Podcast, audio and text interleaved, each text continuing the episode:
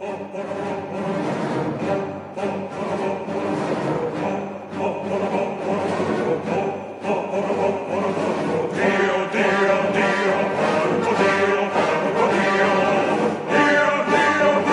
queridos amigos e amigas, palestrinos e palestrinas, voltamos! Mais um episódio do nosso querido Porcodinho. Hoje tá aqui comigo ele. Começou por baixo na vida, apenas como um simples aparador de gramado de bonsai. Hoje já é jardineiro. Tufão. Velho, deixa quieto. Boa noite para vocês, bom dia, boa tarde, boa noite. Não sei a hora que você tá ouvindo isso aqui. Tamo aí, mais um podcast maravilhoso e. Ah, merda, Silveira. Carinho, né? Temos também nosso querido amigo Doutor Digones. Ele que tá escondido em alguma caverna pela zona sul de São Paulo. Zefa, agora segura as fichas verdes aí, porque é só emergência, viu? As fichas verdes só depois do podcast. Fala, Silveira! Boa noite, rapaziada. Boa noite, Tufão. Boa noite, Du. Parece que não vai ter ninguém atendido na emergência, então.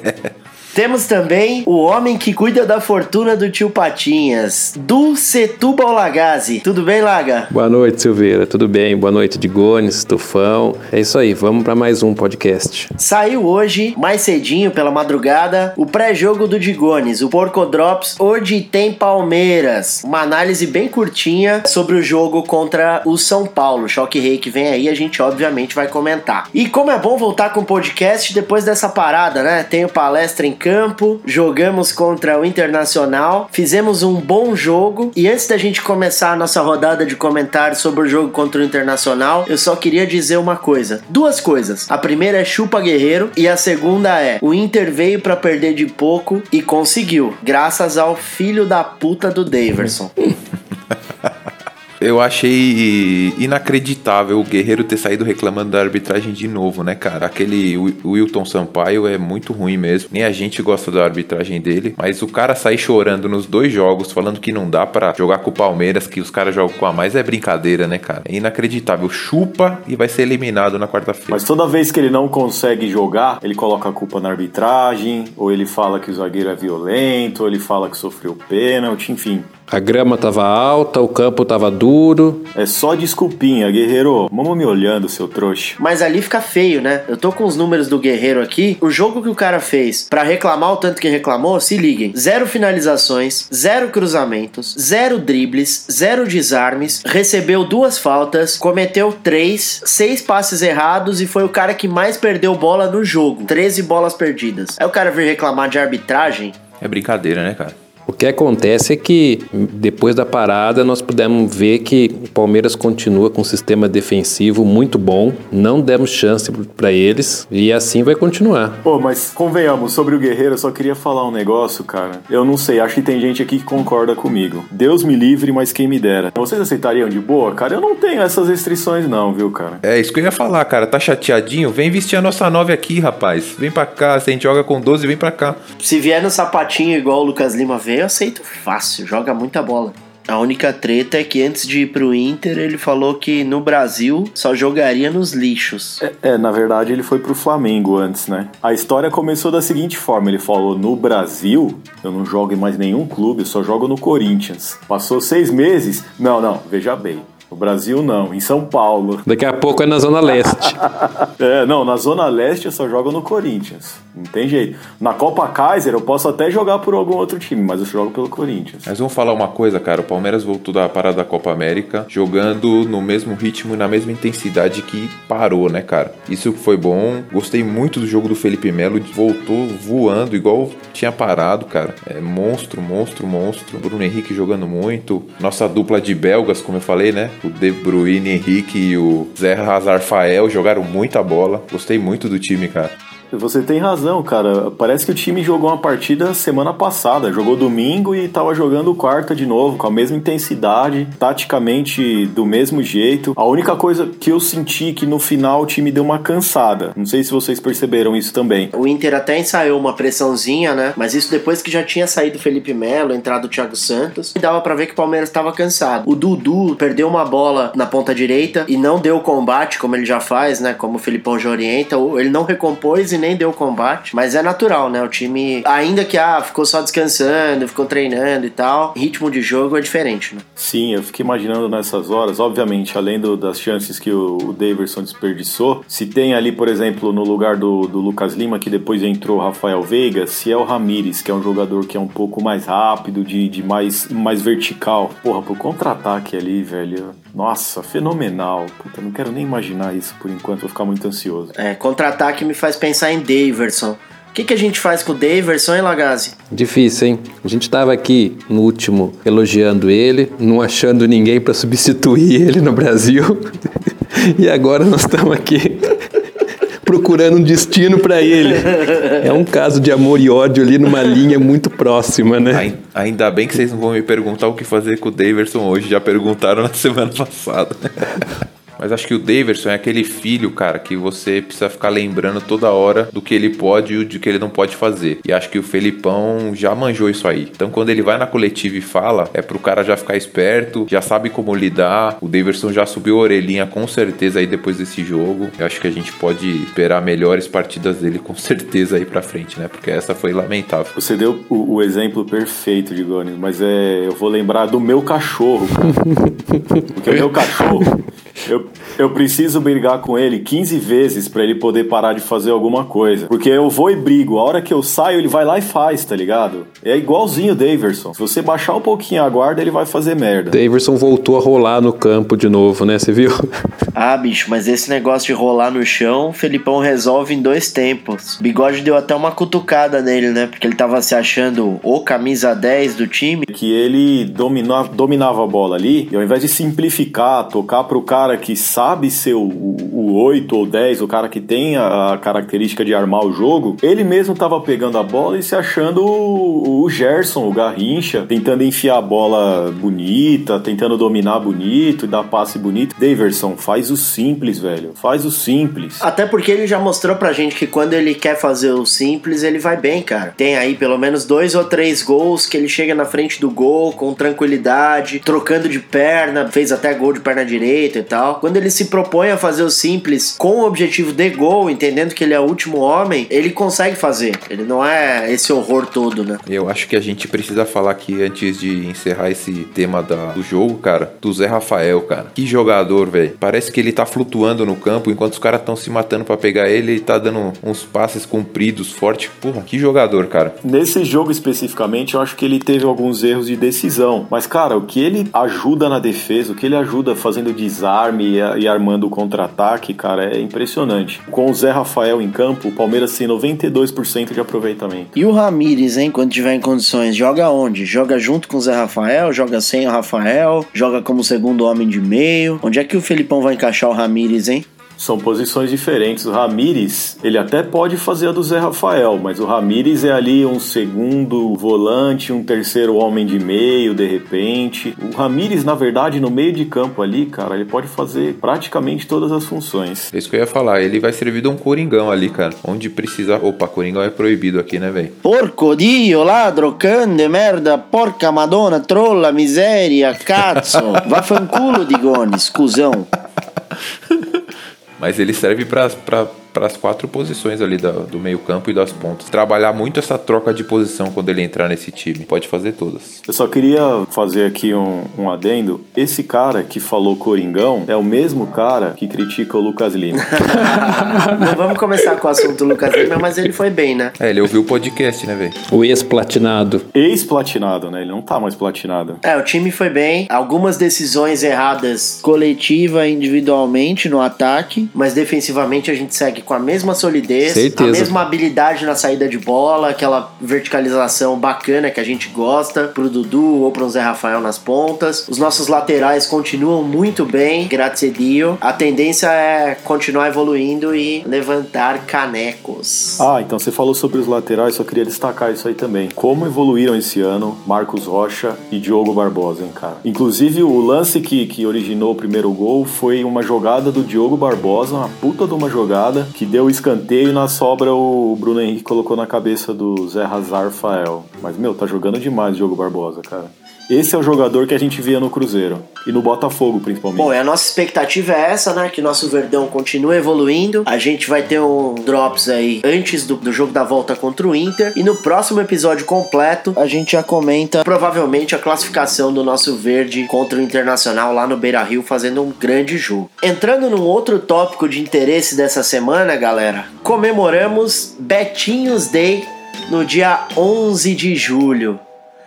Ah, que memórias daquele 11 de julho, hein? Cara, esse dia, pra mim, cara, mostra como um torcedor pode ser louco, como um torcedor pode ser fanático. tava sozinho em casa, minha mãe tinha viajado. Eu tinha três TVs na minha casa. Liguei uma na Globo, uma no Sport TV e uma na Bandeirantes, que acho que era que tava transmitindo. E ainda liguei o rádio na, na Rádio Bandeirantes. Tudo ao mesmo tempo. Superstição é foda, que momento, cara. Que dia maravilhoso. É, bicho. Eu tenho boas lembranças daquele título. Para mim foi foi meu primeiro título como palmeirense tava lá com 21 anos, terminando a faculdade e com aquele coração sofrido, doído de palestrino adolescente nos anos 2000, né? Eu acho que eu já até falei sobre isso no, no episódio. Tava lá no Couto Pereira, a gente foi de carro, uma desgraça do caramba, uma viagem ruim, cara, porque eu tava com uma dor na garganta absurda. Um golzinho 2003 que eu tinha, ruim, mas ruim. O carro ferveu umas três vezes daqui para Curitiba, mas ainda bem que eu pude chegar lá e ver meu primeiro título como adulto. É, acho que foi um dos dias que eu mais chorei, cara. Porque fazia tempo em que não dava uma gritada de é campeão decente, né, cara? Desde 99, sem, sem gritar um, um, título realmente de expressão, tava, tava complicado, cara. Eu lembro de ter chorado muito e sair na rua de carro buzinando, gritando, velho. Eu comemorei o Paulistinha. Vocês não comemoraram a Paulistinha? Com certeza, mas é, é, diferente, era, foi diferente, cara. Eu é, comemorei também. E teve um momento da gente estar tá mal no brasileiro também, né? É, os primeiros jogos do brasileiro a gente foi com um time misto bem alternativo mesmo, que já o time titular já não era lá grandes coisas, imagine um time alternativo, né, velho? Tanto é que rolou aquela história da água suja do Felipão, né, que tava tomando não podia ficar tomando água suja no, no brasileiro, né? Mas a gente ganhou ainda estava no comecinho. Foi, foi um, um, primeiro semestre que enganou bem, porque a gente tinha alguns jogadores que chegaram jogando muita bola naquele primeiro semestre. O caso do Juninho, lateral esquerdo, do Mazinho, chegou jogando muita bola, destruiu o jogo contra o Grêmio lá no, no Sul. O, o Arthur, aquele lateral direito que podia jogar de zagueiro, ele fez alguns bons jogos no primeiro, no primeiro semestre. Obviamente, Hernan Barcos, né, cara, que jogou muita bola também. Particularmente, fiquei bem animado pro, pro segundo semestre. Né? Tufão deu um spoiler aí do que eu ia falar pra gente fazer, de cada um lembrar de um jogador desse título e de um lance marcante. O lance mais marcante para mim é o gol do Betinho. O meu, as cobranças de falta do Marcos Assunção. Que homem, né, cara? Puta, mais de 50% dos lances dos gols da Copa do Brasil saem do pé dele, cara. Sim, foi muito importante. Cara, para mim, o momento mais marcante daquela Copa do Brasil foi o gol do Valdívia contra o Grêmio. Foi logo depois daquele problema de sequestro que ele teve, de violência e tal. Foi o momento mais marcante da campanha dele correndo, inclusive, para ir abraçar o Filipão. Cara, eu eu sou, eu sou meio chorão, admito, e naquele momento assistindo o jogo ali, cara, que ele foi abraçar o Filipão, eu eu chorei junto ali. Foi, para mim foi bem emocionante aquele momento. Bom, eu vou lembrar aqui então de dois. A gente acabou odiando os dois, por sinal, né? Contra o Atlético Paranaense, o Michael Leite deitou no Atlético Paranaense. Ele fez um golaço. Nossa, cara! O Michael Leite fez um gol, fez um gol que o Messi não fez, cara. e no outro jogo ele deu um, um drible da vaca. No... É, foi, foi no anterior, foi, foi no Paraná, foi, na, é, foi nas oitavas. Foi anterior? Ele dá um drible da vaca e entrega pro Valdívia que dá pro Luan fazer o gol. Grande Luanel. Que correu mancando lá, que, que deu a raça. Eu lembro que na coletiva o Felipão falou que foi a melhor partida do Luan correndo com uma perna só. Luan tá no esporte? Não faço a menor ideia. Pô, a última vez que eu vi ele tava no América Mineiro, acho que foi ano passado, ano retrasado. É, ele rebaixou o América Mineiro, né? Tava com uma pança de cadela prenha maior que a do Tufão, cara. E outra coisa importante que eu lembrei agora aqui, o Barcos teve apendicite na final, não teve? Ah, ele teve que é operar verdade. Teve apendicite. e não jogou. Devia sair também. Ele não jogou, acho que foi já no primeiro jogo da final, ele já não Sim. jogou, né? E eu fui no primeiro jogo da final em Barueri e já com os ingressos comprados, que eu vi que o Barcos ia jogar, falei, puta que pariu, velho. Será que vai dar? E deu, né? Se tem um título que talvez simbolize na essência o escolarismo, como gosta de dizer o Silveira, é essa Copa do Brasil, cara. Porque foi bem naquele do nós contra todo mundo, o time mais fraco, porque realmente era o favorito para ganhar aquela Copa do Brasil era o Grêmio, que tinha feito um puta do investimento. Inclusive tinha tirado o Kleber do Palmeiras, tinha, se eu não me engano, eles tinham trazido o Zé Roberto, que tava na Arábia. Eles fizeram um puta do investimento para aquele ano, eram os favoritos para ganhar a Copa do Brasil. Pô, cara, você fala, eu fico arrepiado. É exatamente isso. Foi um campeonato de escolarismo puro, com a gente jogando os jogos em casa, a maior parte deles em Barueri, entrincheirados, jogando por uma bola sem ter vergonha alguma, torcer por uma bola parada, porque a gente sabia que o Assunção ia causar. Felipão treinando cruzamento desesperadamente com aqueles, aqueles jogadores peré. Foi um título de sangue, suor e lágrimas, né, cara? Literalmente. Para você ver como é genial o Filipão, a sacada dele. Palmeiras estava sofrendo sofrendo pra caramba na defesa. O Henrique já não era mais aquele jogador de 2008. A sacada dele foi fazer o quê? Pegar o Henrique, que tinha uma boa qualidade de passe, era um jogador bom no passe, tirou da zaga e colocou ali de, de volante para jogar de volante. É verdade, ele virou um cabeça de área. Jogou muita bola naquela campanha, cara. Mais um, eh, mais um destaque bacana daquele, daquela campanha. Tufão já falou que estava vendo o jogo em casa e teve o lance das três TVs ligadas simultaneamente. Onde é que vocês estavam nessa final? Eu assisti em casa também o jogo. Nossa Senhora, é aquilo que você falou depois de muito tempo ali sofrendo e tivemos o Paulista, né, para comemorar assim, vendo rival comemorando o título, foi muito bom, né? Gone estava onde? Na caverna? Eu morava perto da faculdade no ABC, cara. Morava ali no Sacomã, a gente morava num apartamento pequeno. Tava ali, no, no AP, cara, porque eu tinha ido no primeiro jogo em Barueri e a volta foi na TVzinha mesmo. Eu lembro de uma foto que, que a minha família tinha tirado, de eu olhando pra televisão assim, segurando um travesseiro no colo, cara, na cara. Acho que foi depois que o Ayrton fez o gol do Curitiba. E eu tenho essa foto aqui, depois eu mando pra vocês também. Publicar no nosso Twitter. É o título do underdog, né? Curitiba tava jogando muita bola e tinha muita gente colocando o Palmeiras como azarão naquela, naquela final. Apesar da camisa, teve até o vídeo do, do Neto, se eu não me engano, o Gabriel Santoro, né, que, que editou um vídeo e tal. Muita gente falava, do mesmo jeito que falava em 2015, que o rival seria favorito para ganhar o título. Só que a camisa pesou ali, né, cara? Isso desde 76, quando o Corinthians lotou o Morumbi lá, que o Corinthians estava na fila fazia 20 e poucos anos, 20 anos, sei lá o quê. O Palmeiras está louco, segunda academia voando. Pera aí, qual foi o nome que você falou aí? Gambá. então, pô, 76 é, não, 74, eu acho. Palmeiras segunda academia voando. Os caras chegaram na final capengando, na final do Paulista lá, que é um torneio importante pra caramba na época. E aí a imprensa inteira, a semana inteira, falando: é, o Corinthians vai às forras contra o Palmeiras, 100 mil no Morumbi, não sei o que e tal. E obviamente, Ademir jogou muito. E aí o Leivinha cruza pro Ronaldo e o Ronaldo caixa. É, na verdade foi um cruzamento, Leivinha ajeitou de cabeça pro, pro Ronaldo meter no. ah, é verdade, lá. é verdade. Vocês acham mesmo que a gente é, é perseguido ou é, é um, sei lá, é uma mania nossa?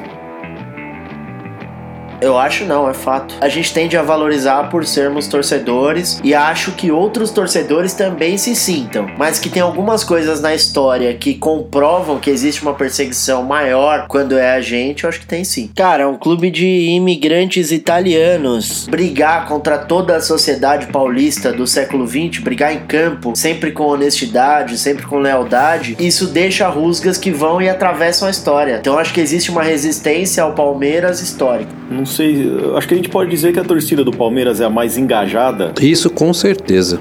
Qualquer torcedor do Palmeiras que eu converso sabe de política, sabe o que está acontecendo dentro do clube, e, e eu não vejo isso no, no meus amigos que torcem para outros times, por exemplo, a maioria não sabe nem quem que é o presidente do, do clube, cara. Vocês tem essa visão também? Basta ver que o Palmeiras está sempre encabeçando qualquer enquete dessas bobas que você vê pela internet. Estádio mais bonito, escudo mais bonito, qualquer votação popular envolvendo o clube de futebol, o Palmeiras está encabeçando por causa da torcida louca. E, e, não só isso, cara. Eu vejo que, por exemplo, o Palmeiras agora mudou de fornecedor de material esportivo. Eu tenho muitos amigos que falaram nunca mais compro Adidas na minha vida. vou comprar só a Puma agora. E, e é o que acontece, o cara, meu, passou a consumir a Puma, meu, feroz. Não compra mais Adidas, Nike, nada disso. Eu mesmo, confesso que produto da Nike eu não tenho, cara. Não tenho. E o Palmeiras usou isso na negociação da Globo, né, cara? Esse engajamento, a questão do, do da audiência, dizendo que, que a audiência não era maior, a torcida pode ser maior mas a audiência dos jogos do Flamengo e do Corinthians não era maior. A nossa torcida é muito engajada mesmo, cara. É, a nossa torcida realmente é muito engajada, tá sempre presente, acompanhando o, o palestra de todos os lugares do mundo. Tem mais uma lembrança, mais uma pessoa que lembra dessa final de 2012 e vocês vão ouvir agora nosso amigo Marcos, o Casão, que tem uma história um pouco peculiar sobre a final de 2012. Oi, meu nome é Marcos e queria dizer que no dia 11 de julho de 2012 eu estava viajando, a gente, eu e minha esposa estávamos em Luxemburgo, de todos os lugares do mundo, e nesse dia em específico a gente estava num hotel fora da cidade, hotel meio de, de, de, campo, e a internet era péssima, péssima, péssima. Eu tinha na época um Galaxy, um celular Galaxy S3, justamente pelo fato dele poder rodar em flash. Eu assistia os jogos do Palmeiras, eu seguia remotamente, e esse, esse jogo eu acompanhei com um sinal de internet terrível, eu não conseguia assistir de jeito nenhum, então eu pegava o meu celular, eu deixava o meu celular passando o jogo em flash, um link horrível, super atrasado, e no outro celular, o celular da minha esposa, eu ouvindo em rádio. É, então eu tinha o delay do que eu ouvia, porque eu não conseguia não ouvir o mais é, ao vivo possível. E o nervoso que eu passei, porque o jogo foi de madrugada, então esposa dormindo, eu acordado às três da manhã tentando, zanzando pelo hotel, procurando um lugar que tivesse internet um pouco melhor. Nenhum lugar tinha sinal. Computador do hotel, não, cara, não, não, não tava nem funcionando. Foi um grande alívio a gente ganhou, mas é muito estranho você comemorar um título absolutamente sozinho, mas você não está sozinho comemorando, porque você tem, tem todos os seus amigos ali é, na internet ao mesmo tempo comentando. É, então, para quem mora no exterior, essa é a realidade, né? Para quem mora no exterior, especialmente onde não tem comunidade de brasileiros, é, é, sempre, é sempre difícil, é sempre um pouco mais complicado, mas ainda assim a gente se sente inserido dentro desse, desse contexto, dessa palestrinidade toda que a gente compõe. Grande abraço. Boa, Casão. Aliás, o Casão seria, seria um grande participante para o nosso podcast aí, qualquer dia que tiver disponibilidade. Hein? É, o dia que a gente conseguir encaixar os fusos, Casão com certeza está convidado, um grande palmeirense, amigo nosso, que já não vive aqui no Brasa faz muito tempo, mas vive o Palmeiras, está sempre junto com a gente. Valeu, Casão, pela participação. E você, querido ouvinte, querida ouvinte, onde é que você tava na final de 2012? Conta pra gente lá no Porcodio Podcast podcast no Twitter ou através do WhatsApp. Faça chegar na gente. Um abraço para você que ouviu a gente até o final. É, muito obrigado pela audiência por deixar a gente entrar nas suas casas enquanto você se desloca, pega o busão pro trampo, tá no trânsito, tá correndo. É, obrigado por ter a gente aí junto com vocês e eu espero que esse seja o quarto episódio de muitos que virão. Não esquece de dar uma olhada aí. Tem também o Drops do Digones, nosso doutor cabelo de cu de macaco, é, fazendo uma análise do jogo contra o São Paulo. Valeu!